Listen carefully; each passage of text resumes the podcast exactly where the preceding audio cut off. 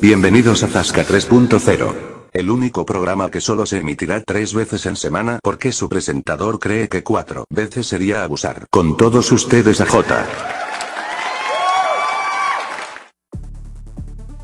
Hola, ¿qué tal? Aquí comienza Zasca 3.0, un nuevo programa donde me encontraré solito porque tengo que disculpar a mis dos compañeros, a MJ y al Yayo, porque están uno eh, haciendo unas gestiones eh, de papeleo y el otro le ha tocado vacunarse hoy, ¿vale? Así que mucho ánimo para el Yayo por su primera vacuna de la COVID-19. Los temas que trataremos hoy son eh, de teléfono móvil para la cosa, hasta las fuerzas del orden hackean y de política para la cosa.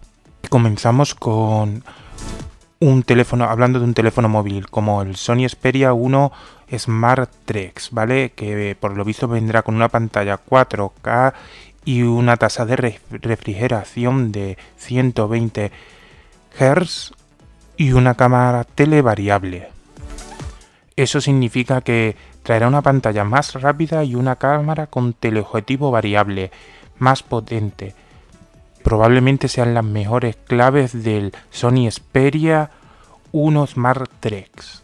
Sony sigue apuntando con la propuesta audiovisual como tan magnífica como la que ha tenido siempre en los nuevos Xperia 1 Smart 3 y en el Xperia 5 Smart 3. La verdad que mejorar esos tres puntos teniendo en cuenta que la mayoría de los teléfonos móviles ya llevan esas especificaciones o como queramos llamarlas de tanto un pantalla 4K o con la velocidad de la pantalla de 120 Hz, pues eso es una eh, garantía para futuro para Sony Xperia.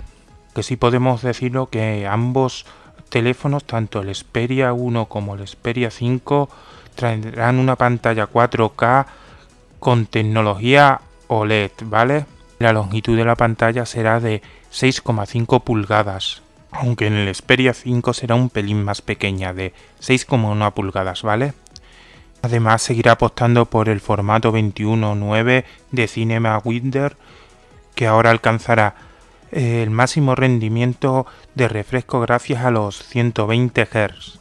Otra de las novedades del sistema de la cámara que mantiene el formato 12 más 12 más 12 con un teleobjetivo que ofrecerá 70 milímetros y uno de 1,5 milímetros equivalentes en la misma cámara y eso unido a su super resolución mediante inteligencia artificial que aumentará aún más su acercamiento.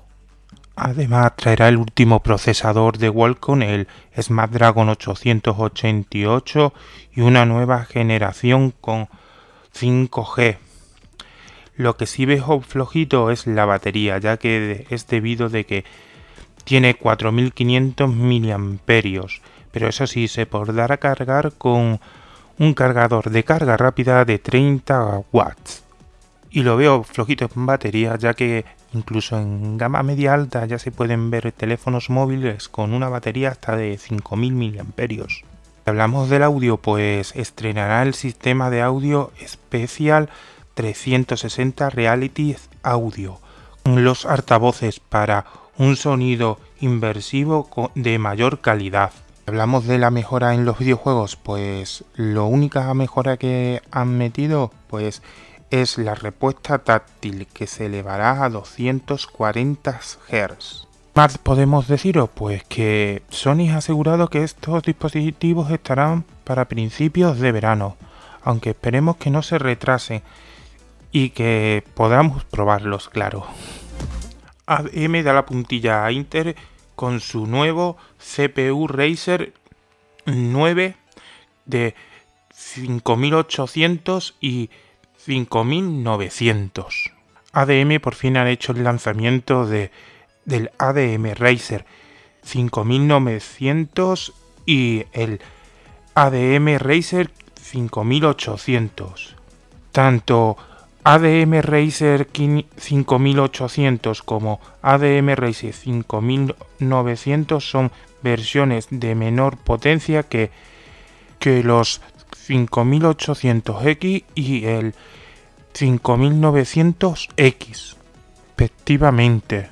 Empezamos hablando sobre el Razer 5800, tenemos una CPU de 8 núcleos y 16 hilos, con una velocidad de, 3,5 GHz y un block de 4,6 GHz, y con un TDP de 60 watts.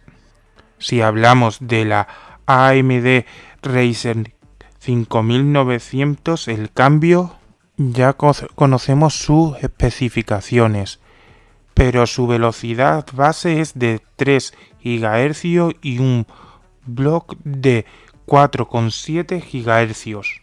En cuanto a su configuración del 5900 está en 12 núcleos y 24 hilos. Como el anterior procesador también tiene una TDP de 600 watts.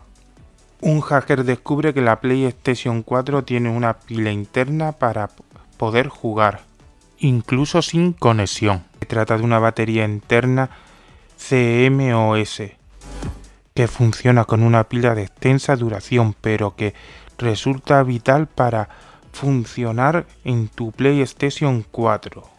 En caso que dicha batería se agote, y no tengas conexión a internet será imposible jugar a cualquier título, ya sea físico o digital, en tu consola. El hallazgo es obra de el hacker Lazer McDonald y el grupo Dozy Play, que compartió su descubrimiento en Twitter. Para probar esta información, el usuario compró una PlayStation 4 Slim y le retiró las baterías CMOS.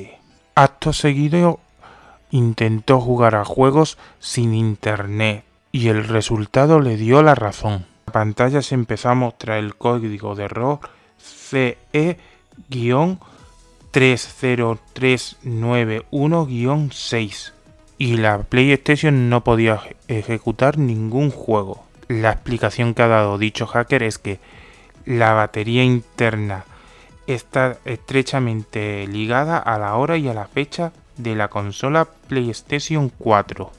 Afortunadamente Sony podría lanzar una actualización de firmware de PlayStation 4 para solucionar este problema, haciendo que la pila no requiera la conexión a internet para funcionar correctamente. En caso de contrario, los más de 115 millones de consolas vendidas podrían quedar inutilizadas en un futuro.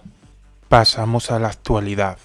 El FBI hackea servidores de empresas para retirar malware de Excel. Por lo visto, una histórica decisión judicial que otorga al cuerpo judicial la autoridad para acceder a ordenadores ajenos y eliminar el malware instalado a través de Engines en estos meses. Eso sí, la orden judicial solamente les permite hacerlo en suelo estadounidense, pero curiosamente no parcheará las vulnerabilidades de Engines, algo que anima al FBI a las empresas a hacer por su propia cuenta.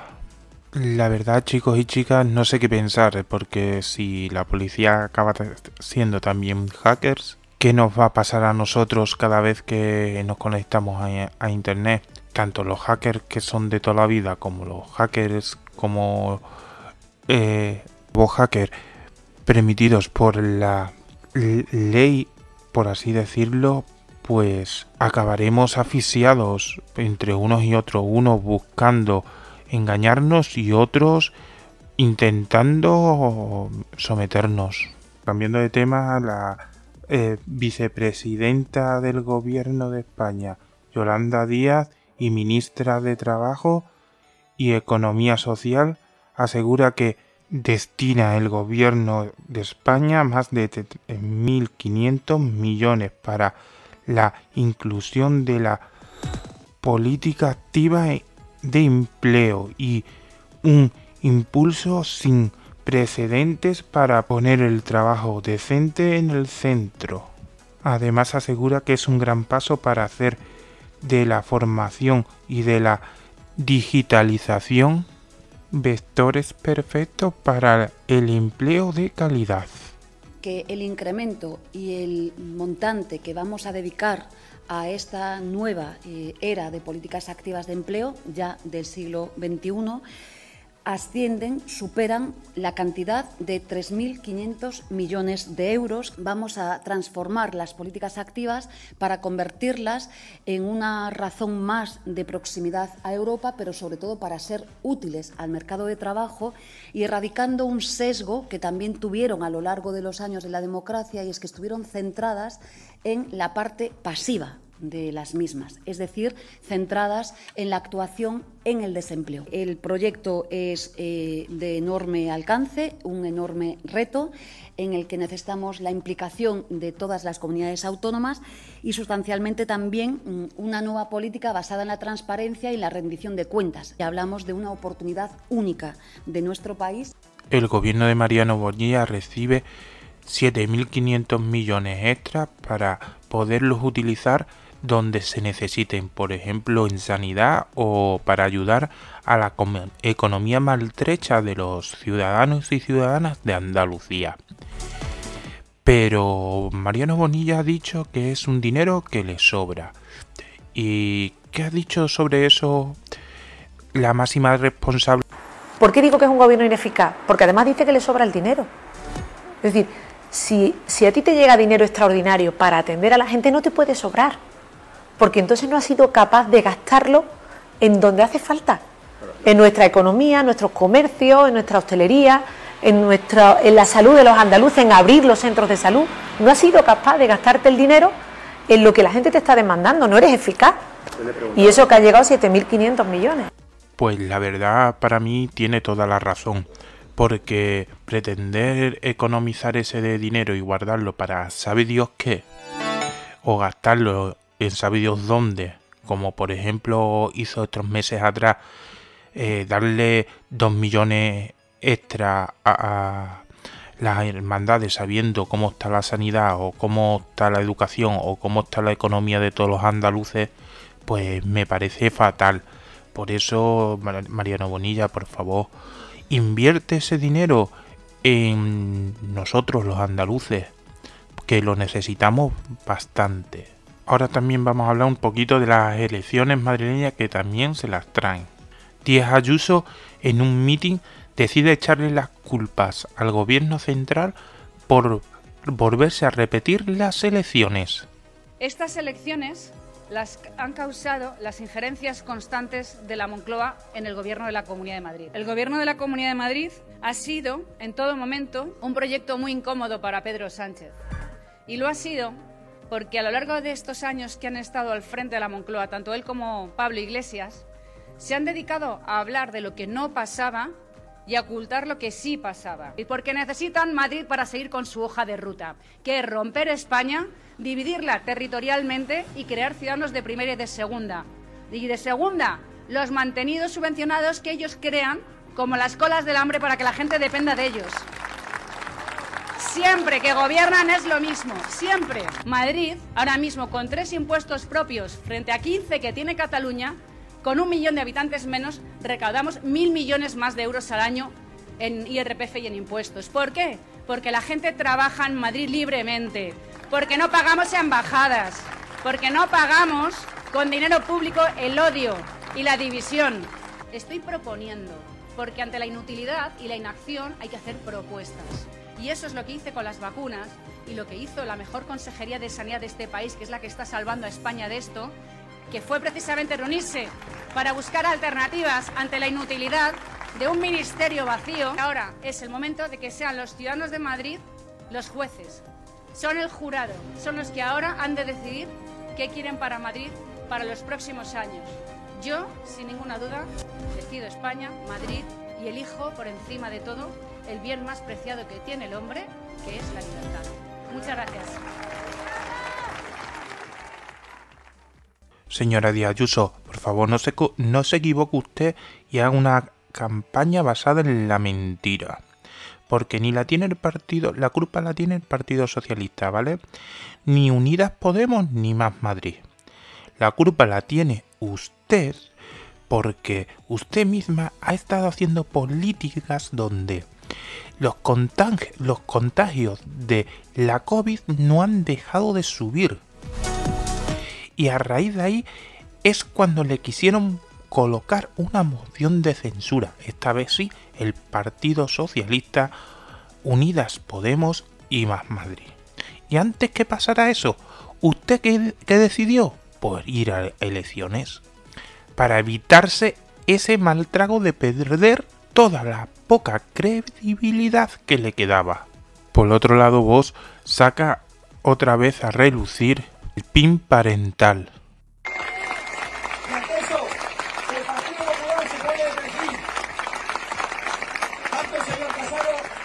este a la señora Ayuso que dice que no hay ningún problema en Madrid con ese, que esto del PIN parental es una cosa de Vox. No, el problema está en las leyes de PP, de Cifuentes, que aquí no ha gobernado el PSOE y que ha impuesto las mismas leyes de género y educativas que permiten a los lobbies entrar a los colegios, a enseñar a nuestros hijos cosas que nosotros no queremos que conozcan o que pensamos que es pronto para que conozcan. Si el señor Casado quiere que a sus hijos los eduque Iglesias, él sabrá. Pero a los nuestros no los educa Iglesias.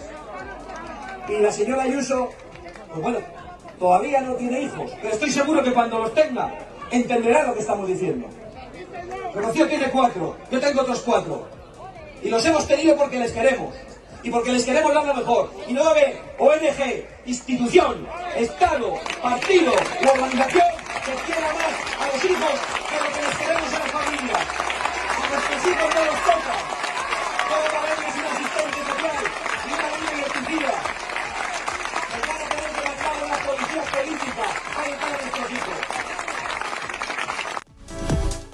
Señores y señoras de voz, vuestro PIN parental no es una ventaja para la educación. Vuestro PIN parental es para evitar que los alumnos aprendan la verdad, la equidad y la tolerancia. Es lo que hemos aprendido todos aquellos alumnos que hemos estado sin un PIN parental parecido al vuestro, ni a ningún otro. Y gracias a eso existe ahora más que nunca en España más conciencia cívica, cosa que al parecer ustedes no queréis. Empezar con los eventos de música y cine, no podemos dejar pasar el Día Internacional, ya que para mí y seguramente para muchos os traerá muchos recuerdos, porque hoy es el Día Internacional de los Simpsons y como no del ajo. Ambos que iban intrínsecamente relacionados tanto a la hora de comer, tanto en verano como en invierno. En, verano, con nuestro gazpachito. Rico manjar donde los hayas. Pero en invierno, con esas deliciosas migas con, que llevan ajo, que nos hacían el paladar fascinar mientras que podíamos disfrutar de los Simpson. Y ahora comenzamos con los eventos de cine y de música concierto de India Martínez en Las Palmas, en el auditorio Alfredo Kraus, el día 24-25 de abril a las 7 de la tarde. Eso por supuesto en música y en cine, pues en cine eh, volvemos a traernos a Cruella, ya que Disney Plus ha, dicho, ha confirmado que el 28 de mayo se estrenará tanto en cines como en su plataforma en streaming, ¿vale? En modo premium. Desde el principio me di cuenta de que yo no veía el mundo como los demás. Había gente a la que eso no le sentaba muy bien. Pero yo no estaba hecha para todos los gustos. Creo que les daba miedo que yo pudiera ser una psicótica.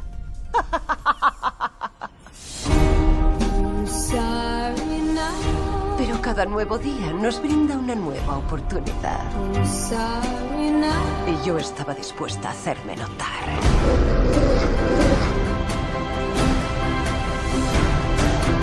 ¿Cómo decía aquella canción? Soy mujer oídme rugir.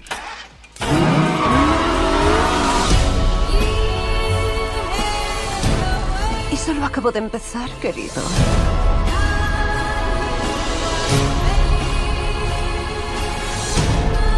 Es así. Nací siendo brillante, malvada y un poco loca.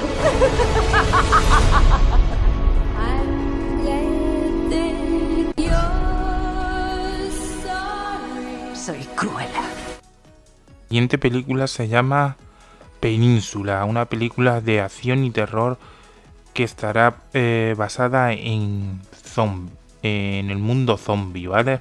Cuatro años después de brote de muertos vivientes que surgió en Corea, toda la península ha sido devastada y las autoridades gubernamentales se han visto diezmadas.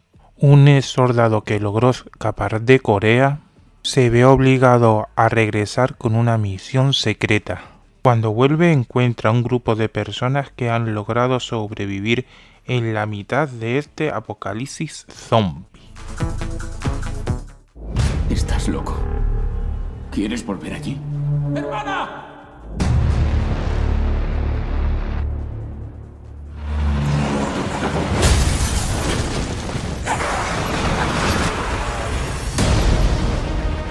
Cogéis el camión y volvéis con el dinero.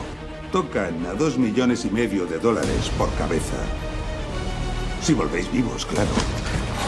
¿Era verdad?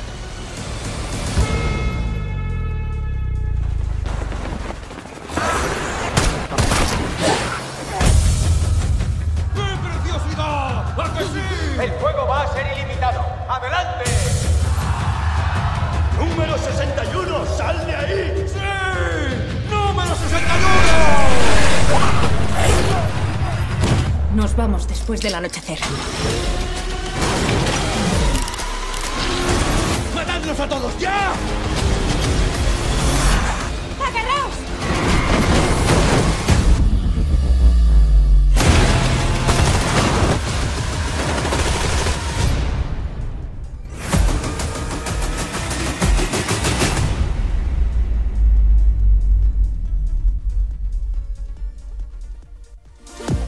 Bueno chicos y chicas, pues aquí se ha terminado nuestro programa.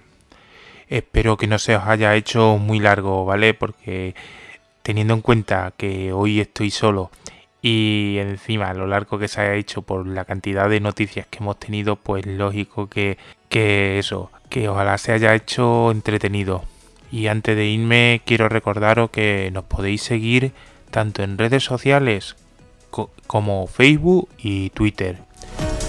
Y también podéis suscribiros en nuestras plataformas como Ivos y Anchor para que podáis disfrutar de todos los podcasts nuevos y además los que eh, son antiguos, ¿vale?